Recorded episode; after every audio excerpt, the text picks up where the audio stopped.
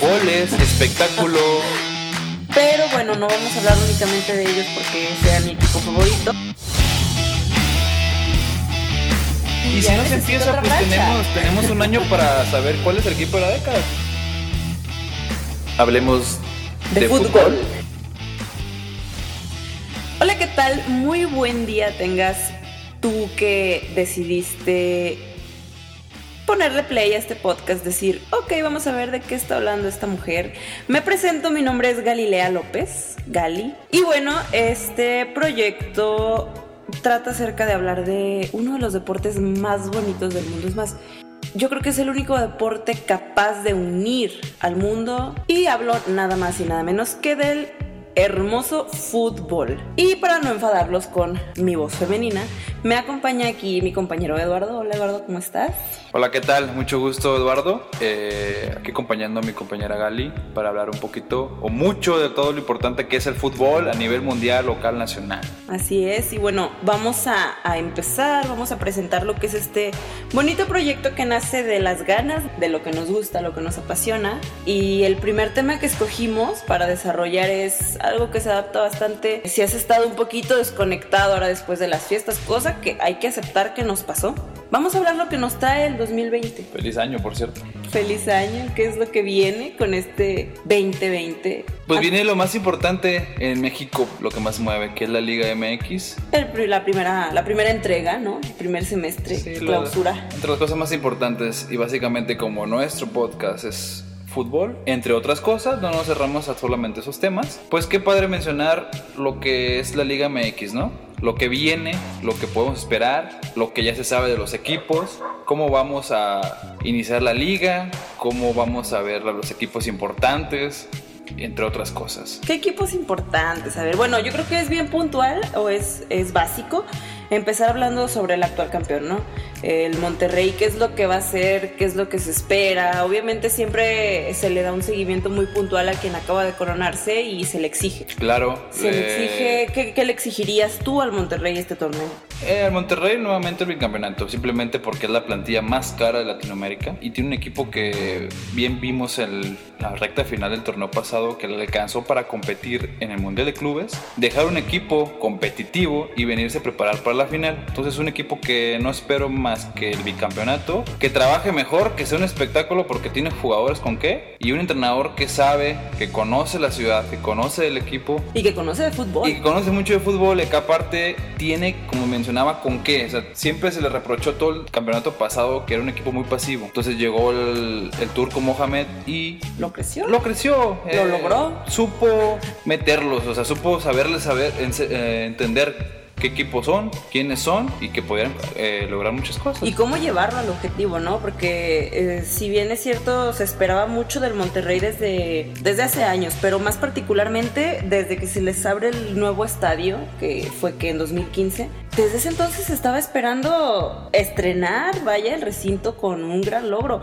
Y no lo había podido hacer ni el plantel varonil ni el femenil y de repente, ¡pum!, ambos. Fue el año de el semestre, porque no puedo mencionar el año, fue el semestre, el segundo semestre del año 2019 de Rayados y Rayadas, sin duda. Y algo también con lo que quizás puedan empezar con otra buena década, ¿no? Independientemente que si se em- empieza o no una década en 2020, o sea, yo me refiero a que el equipo en sí Y ya si no se empieza, pues tenemos, tenemos un año para saber cuál es el equipo de la década, que entra esa la polémica de que entre América, Tigres y ahora Rayados, que si sabes contar las copitas que ganamos por ahí, las Conca Champions, ya tenemos más que Tigres, para mí el equipo de la década es Tigres, equipo protagonista. Sí, sí, sí. Pero bueno, ¿y qué se encuentra Monterrey en el camino? Vemos lo que puede ser lo más interesante, ¿no? De hecho, el primer rival mm, que da mucho de qué hablar con el que se va a enfrentar es hasta en la jornada 7 del América. Sí, porque- este encuentro. Es como revivir la final, no es una revancha, para mí una revancha tiene que ser una instancia igual. Competitiva, Si liguilla al menos, ¿no? Si es una final,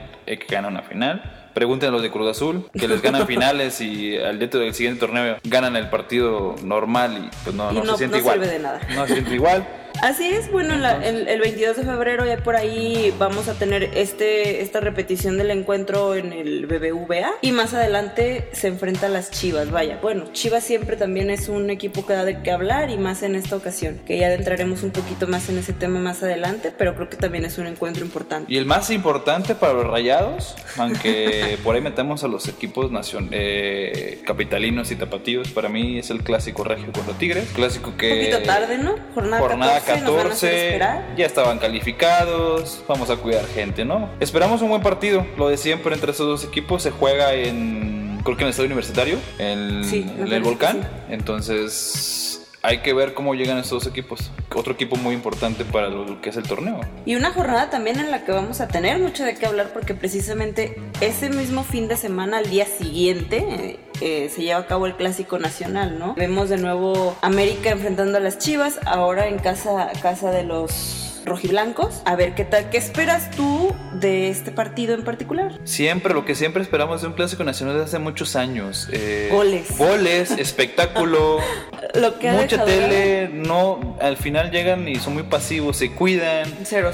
0-0, 1-0, 1-1, no pasen de ahí. Y a pesar de que, aparte que no hay mucha pasión, yo siento que no hay mucha pasión. Últimamente entre estos dos equipos, tanto futbolísticamente hablando como fuera de la cancha, eh, yo espero que haya un buen partido. ¿Por qué? Porque ya entraremos en el detalle de lo que es Chivas y lo que se ha reforzado o las incorporaciones, porque hay que ver si son refuerzos al final del torneo. Estos hombres que han llegado de, o de renombre. Y lo del América, porque es un equipo sólido, no pierde su, su base, Ah, exactamente, un equipo que nunca, nunca deja de lado su historia, quiénes somos, qué queremos, qué buscamos, ¿no? América siempre es uno de los grandes que va a buscar algo. Así es. Y pues ya mencionábamos a los Chivas, ¿no? Vamos a entrar en el tema de las Chivas, un equipo mediático, popular. ¿Qué más? ¿Qué más podemos, qué otros adjetivos le podemos dar? La- el, el que se le está dando ahorita, Chigaláctica. las chivalácticas. O sea, ¿qué, qué onda con ese nombre para empezar? Digo, yo aquí no quiero entrar en conflictos, pero sí voy a entrar en polémica. porque ese nombre? Digo, eh, creo que están armando una campaña que les puede, les puede perjudicar, les puede caer encima. Siento que Chivas está haciendo algo, como, como bien mencionas, muy mediático.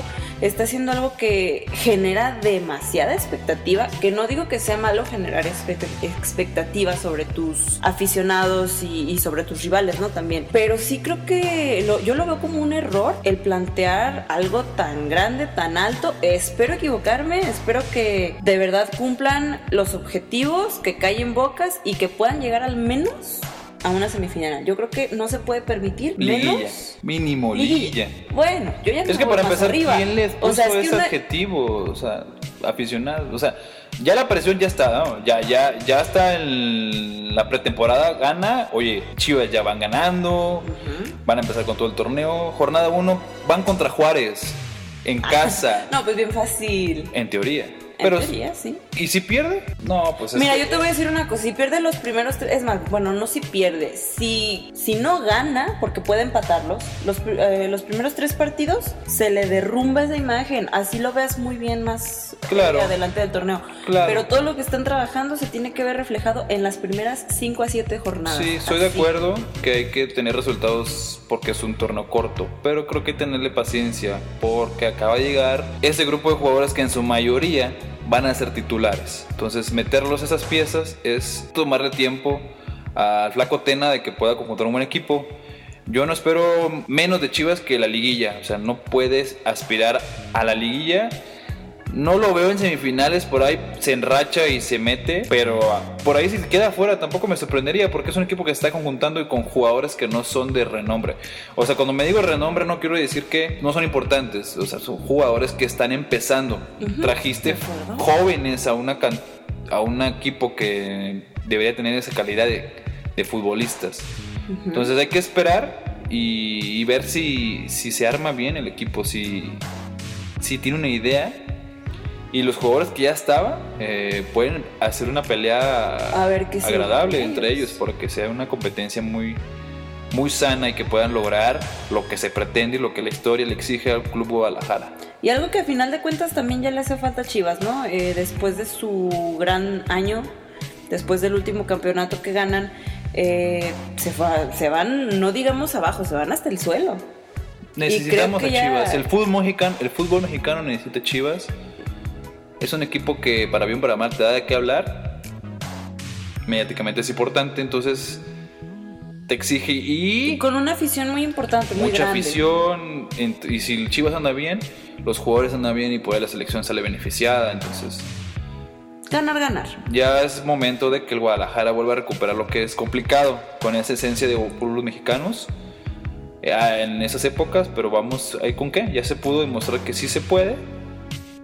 Vamos a ver qué pasa en ese torneo.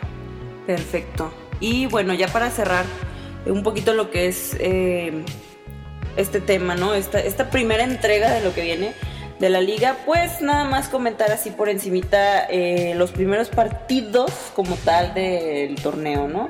Eh, vienen abriendo dos partidos simultáneos, Tijuana Santos, Sí. Morelia Toluca, El día 10 de enero, en una doble cartelera, ambos a las 9 ambos de a la las 9 noche. de la noche, por si no tiene nada que hacer ese día viernes.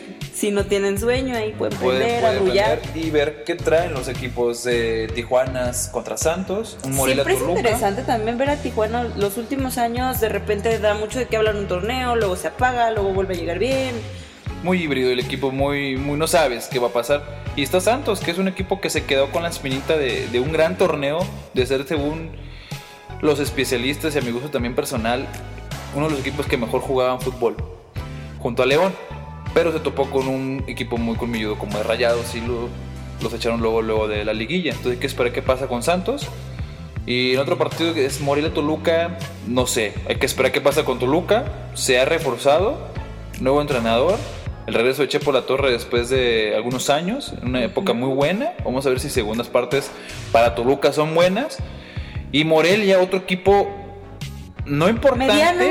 Pero caballito negro que se echó el León en la liguilla con un buen fútbol. Llegó este entrenador Pablo Guede, le creyeron y el equipo tuvo una idea y, y logró cosas que no, no estaban en el papel. Entonces vamos Sí. a ver qué pasa con, con, Con estos los primeros, equipos. la primera entrega. del Sí, la primera jornada básicamente es para ver cómo andan. No, históricamente no hay muchos goles, no esperemos muchos goles, entonces hay que esperar a ver, a lo mejor inician todos con muchos goles, ¿no? Es muy... Como en la, en la Liga Femenil. En la Liga Femenil hay puros marcadores de 3-0. Exactamente. Ya, obviamente, eh, No bueno, a- hasta el momento.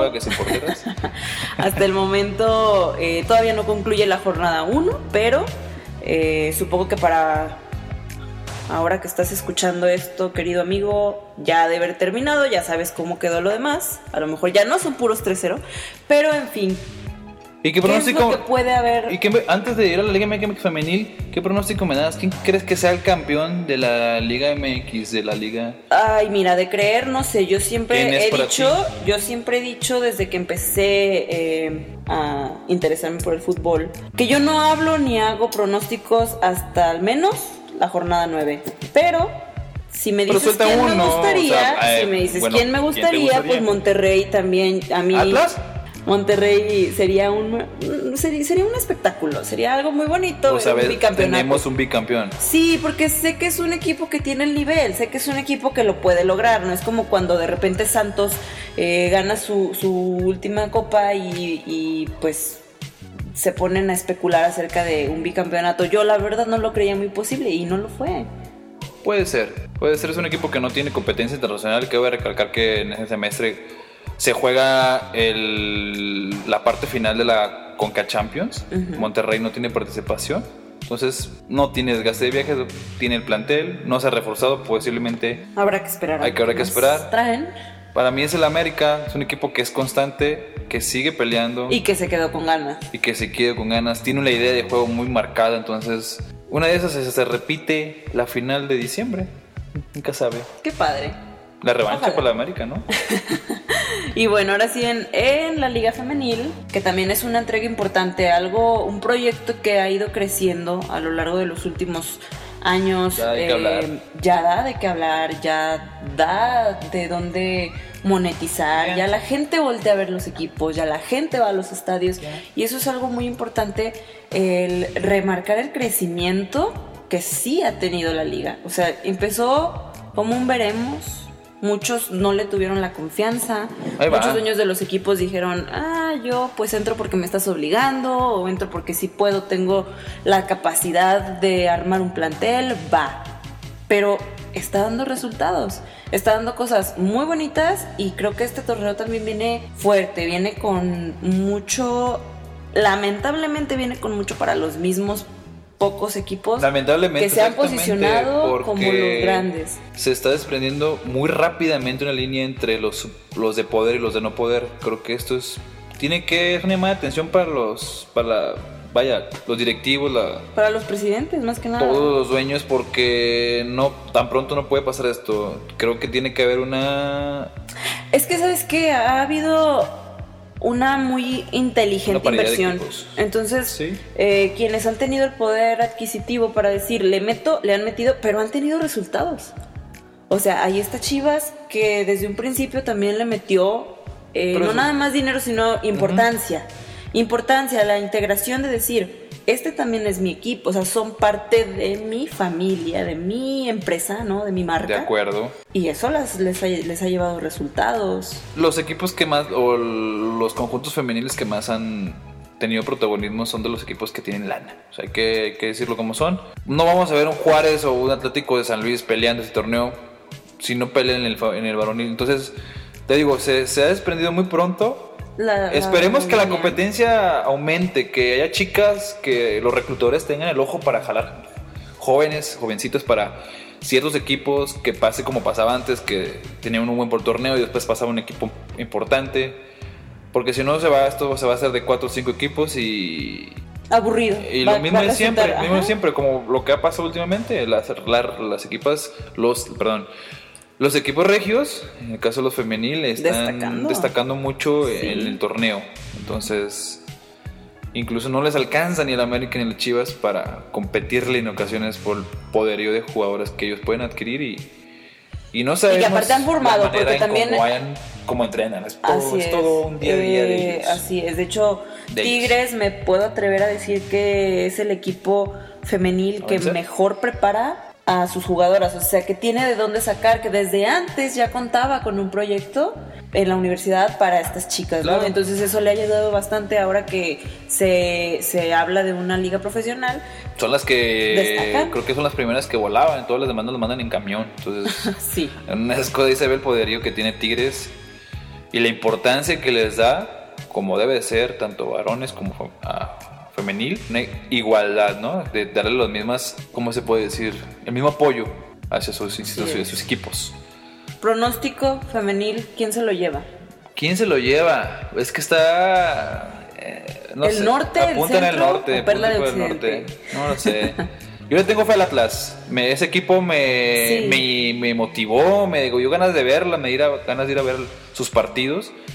Y me queda la espina de que no hayan hecho un mejor papel. Pero se enfrentó y le hizo partido a unas Tigres Han sido que, que son, que competitivas. son aguerridas. La verdad es que si comparamos plantel varonil y femenil, eh, Ah, no. se queda muy atrás el varonil. Claro. El Atlas femenil sí ha dado grandes resultados, no se ha podido colocar en una final, pero sí ha llegado a liguilla, eh, me parece que en tres ocasiones, y ha dado partidos importantes. Tiene jugadores importantes y Así creo que tiene un es. entrenador que sabe. Aunque dicen que tienen que soltar, digamos, el- el- la máquina, que es un entrenador que no la suelta. Entonces, que algo pasa que no les convence a los aficionados que ven día a día los partidos, o semana con semana.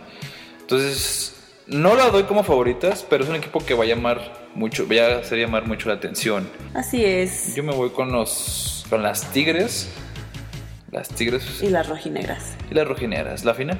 Perfecto.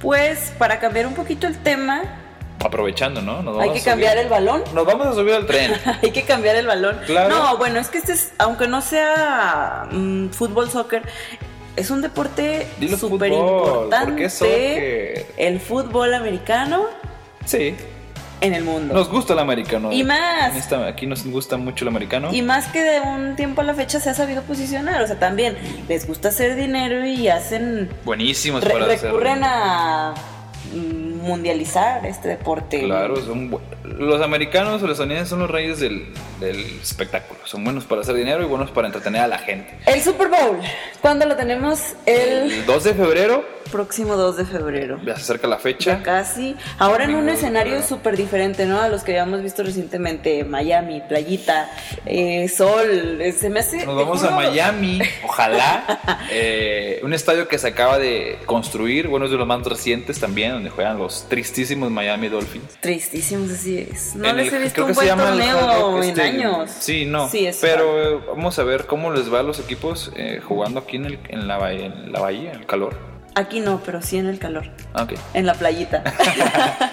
sí, bueno, vemos movimientos muy interesantes. Obviamente este es un evento que no nos podemos perder. Vienen buenos equipos. La verdad es que Ha sido una buena. han sido cierre, ha sido un cierre muy cerrado, un buen torneo, así es. Ha sido un buen torneo donde ha habido equipos por todos lados. No ha habido uno favorito. Eh, Ah, no, yo sí tengo mi favorito. ¿Quién? Dilo, dilo. Mis empacadores de Green Bay. Los empacadores. Y le voy a que llegan, pueden llegar. Digo, en este momento de mi vida, No, no en este momento no del torneo, Pues- pueden llegar a jugar el Super Bowl. Y estaría muy padre después de unos Está años. muy fuerte, justamente a su lado de la conferencia nacional tiene equipos muy competitivos. Pues ahí está el tiro directo si quieres llegar a la final o si pretenden llegar a la final con los San Francisco, los 49, un equipo muy sólido que en el torneo se enfrentaron y ya vimos de lo que es capaz la ofensiva y defensiva del equipo de los 49. La defensiva es una cosa impresionante. Yo, la verdad, no había visto un partido de los empacadores donde se doblaran tan fácil, tan rápido en se este doblaron. torneo. Pero bueno, no vamos a hablar únicamente de ellos porque sea mi equipo favorito. No, del otro, Vamos a lado, hablar del de- otro lado de la de conferencia todas- americana tenemos equipos que han jugado muy Uy, constante. Para mí los más fuertes son los Ravens. Los Ravens vienen con todo. Los Cuervos de Baltimore, eh, un equipo que tiene un coreback, que tiene una manita y una visión muy buena. Y que ahora que queda fuera los Patriotas también es algo importante, algo interesante ver. Sube. Por fin, ¿qué van a dejar ¿Qué para va- la conferencia americana? Exactamente. ¿Que ¿A quién le van a dar la oportunidad en esta Tom Brady ocasión? se va de vacaciones y deja la puerta abierta para los Cuervos. Aunque quiero ver, quiero ver otra vez, oye, más bien, quiero ver esta vez a los jefes de Kansas City, porque es un equipo que yo he visto que hace muy buenos torneos, pero llegando a, las, a los playoffs no pasa Quedan. nada. Quedan, entonces vamos a ver si Pat Mahomes por fin puede llevar a su equipo a primero una final de conferencia y después a un Super Bowl. Esperemos que sí, a ver, a ver qué pasa ahí. ¿Tienes favoritos? ¿Tienes aparte Yo- de tus quesitos? Sí, yo, yo creo ¿Escalita de que yo le apuesto a que las finales de, de conferencias van a ser en la americana eh, precisamente los Ravens contra los jefes. Eh, lamentablemente dejo a los Titanes y a los Tejanos de Houston totalmente fuera. Eh, espero que me sorprendan. Y en la nacional, híjole, sí, es que sí le voy a que repitan también la final, un partido los 49 contra los, mis empacadores. Perfecto. Y ya ganando Que claro, hay, hay que reconocer que los vikingos también le dan muy buenos juegos a los empacadores, ¿eh? O sea, tienen Correcto, historia, tienen correcto. historia. Eliminaron y- a nada más y nada menos que a los Santos de Drew Brees. Así Entonces, ¿tienen con qué? es, saben dar vueltas a los partidos. ¿Tienen con qué? Ay, también está algo. ¿Cómo olvidar a los halcones marinos de Seattle? Entonces, otro equipo que es. Ahí, una piedrita en el camino. Ahí va, ahí es va. un cami- equipo fue. La Liga Nacional hoy, hoy está muy competitiva. Esperemos que lleguen los mejores para divertirnos el próximo 2 de febrero. En Miami, Que eso es garantizado, ¿no? Oye. Aparte vaya con el, con el espectáculo Del medio tiempo, exactamente eso iba. Dinos, dinos, ¿quiénes nos van a presentar? Cuéntame Ah, bueno, que quién va a estar, es- quién me va a asombrar esta vez. A ver, yo creo que eso ya lo saben, porque mediáticamente es un evento histórico, me parece. Juntar a dos mujeres latinas en el, espe- en el, en el deporte, en el Redobles, espectáculo redobles, más redobles, importante para Estados Unidos, tiene un mensaje político y deportivo muy nos fuerte. fuimos por otro lado. Ya dinos, No, que me no, tienes con la intriga, no sé quién es. Jennifer López y Shakira, es que no te lo tengo que decir. J-Lo y Shakira. Así es. final Así que bueno, si, si de repente vas acompañado, acompañada de tu pareja, tu mamá, no le gusta el deporte, el fútbol americano, pues ponla ya a ver el medio tiempo y todos Por felices Puro y morbo lo ponemos para después destacarnos en. Por, por- ¿Cómo se dice? Por pura cultura general, ¿no? Al día siguiente llegar a la oficina, a la escuela decir cuáles cantó Shakira. ¿Cuáles cantó Shakira? ¿Qué canciones cantó? Exactamente. Que ojalá aparte es, Cante una de los viejitos. ¿no? es destacado ver a Shakira. Creo que tardaron en voltearla a ver para un evento como este. Es algo distinto. Porque ya había estado ella en un evento creo- deportivo muy importante que fue el Mundial. Exactamente, y Dos creo veces. que también tiene que ver, conjuntar mucho la música latina y el lugar donde es el Super Bowl, que es Miami, playa, fiesta.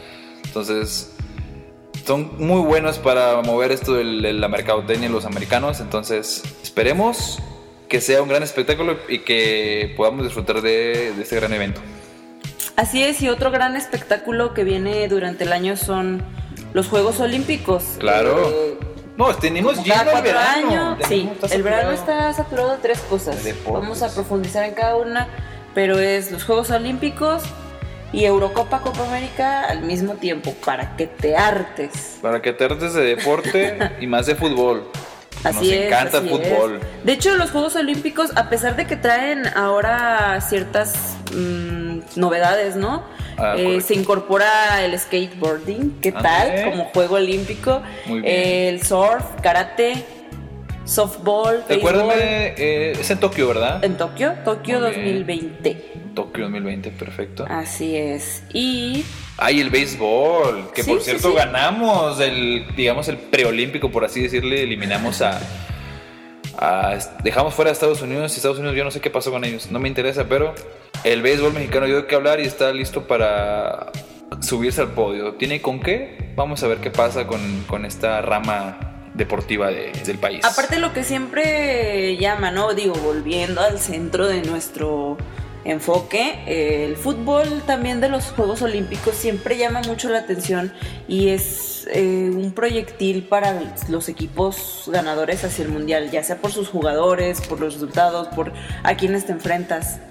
Claro. Eh, me parece importante también este, este sector, este, este evento Pues es que fútbol. exactamente se juega con los con categoría limitada, categoría inferior, es decir, con la sub-23, con la posibilidad de eh, reforzar el equipo con tres mayores. Ya será decisión del entrenador en turno. Creo que es Jaime Lozano el que va que, que se va a llevar la- a este equipo para intentar llegar a los Olímpicos. Primeramente, previo, tiene que avanzar y ganar en el, en el preolímpico. Un evento que se va a jugar en marzo en la ciudad de, Guadalajara. de Guadalajara. Entonces es local, tiene todo, tiene todo para ganar, tiene todo para avanzar a, a Tokio. Entonces no esperamos más que, que el equipo llegue a la, Con a la buenas, justa con buen olímpica. panorama. Sí, que califique sin problema. Aparte que tiene jugadores muy importantes de renombre con esa categoría. Tiene ah, jugadores que ya el Tata Martino llevó el proceso de mayor en esta League Cup. La, digo, perdón, en la National League Cup, creo que es la Liga de Naciones. Hay que esperar a ver qué, qué pasa con este, esta camada de buenos jugadores. Así es, bueno, nada más para cerrar un poquito, recordar las fechas, ¿no? Empezamos los Juegos Olímpicos el 24 de julio, en viernes, para cerrarlo un domingo 9 de agosto y pues estar pendientes de todas las competencias que se desarrollan en esta. Ojalá nos vaya bien, mucho éxito a todos los competidores eh, deportistas mexicanos que tengan muy buena destacada participación y esperamos ver muchos eh, arriba del podio. Y bueno, la Eurocopa. La Eurocopa de. Naciones que se juega en todas partes, aquí y allá, en toda Europa, ¿no? En todo, sí, de hecho, esta ocasión el formato es nuevo. ¿Por qué es nuevo? Bueno, por el aniversario número 60 de esta ¿eh? competencia, así es. Pues la Unión Europea de Fútbol decide que esta edición se dispute en 12 ciudades diferentes, desde Ámsterdam hasta Roma. Vamos a tener escenarios diferentes.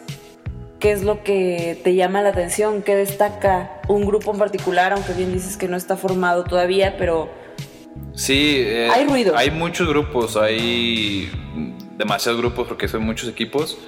Creo que calificaron equipos, pues los que tienen que estar, ¿no? Hay un, y en particular hay un grupo que ya no está conformado en su totalidad, pero tiene tres equipos que llaman la atención. Es el grupo F, que está conformado por nada más y nada menos que el campeón del mundo, por Francia, por Alemania y por Portugal. O sea, Ah, Portugal, que es el actual campeón de la Eurocopa. Aparte. Que todavía va a tener a Cristiano Ronaldo. Tiene a Cristiano Ronaldo en su equipo. Es sensación de que algo va a pasar. Ya es. Ajá, ya hace ruidito. Ya hace ruidito porque si a, si a Portugal le quitamos este jugador o esta estrella, no es nada, es Portugal de común. hecho, se, se derrumba el equipo. Entonces, esperemos que se acabe pronto lo- la fase de grupos y vencemos a la parte más importante donde creo, creo que va a haber más fútbol, que son los octavos de final. Y de ahí adelante, que lleguen los mejores para que a nosotros como es- telespectadores nos entretengan y podamos ver un, una Eurocopa interesante con tanto equipo que la verdad creo que es innecesario, pero bueno. Sí. Ya es sí, cuestión de la edición de allá del viejo continente y a ver. Mucha telaraña. cómo les equipo va. relleno. Mucho equipo de relleno. Así es. Y la Copa América, por otro lado, en las mismas fechas, de hecho, hay que resaltar, se lleva a cabo del 12 de junio al 12 de julio. Un mes completito así de inicio a fin, Claro, para nosotros con fútbol Perfecto. de todos lados. Estábamos comiendo viendo a, a Cristiano y nos pasamos a la cena a ver a Messi, como debe de ser. es, va a haber mucho fútbol. Una Copa América distinta. ¿Por qué se juega otra vez otra Copa América? ¿Cuántas van? Ya no sé. A partir de ahora del 2020 eh, van, van a pasar cuatro años. Cada cuatro años se va a jugar la Copa América. Es un nuevo formato que ha decidido tener la Conmebol. Otro nuevo formato. Ahora sí es el definitivo para emparejarlo con la Eurocopa. Dicen que este es el definitivo. De igual manera, siguen siendo. eh, Eurocopa final 2.0.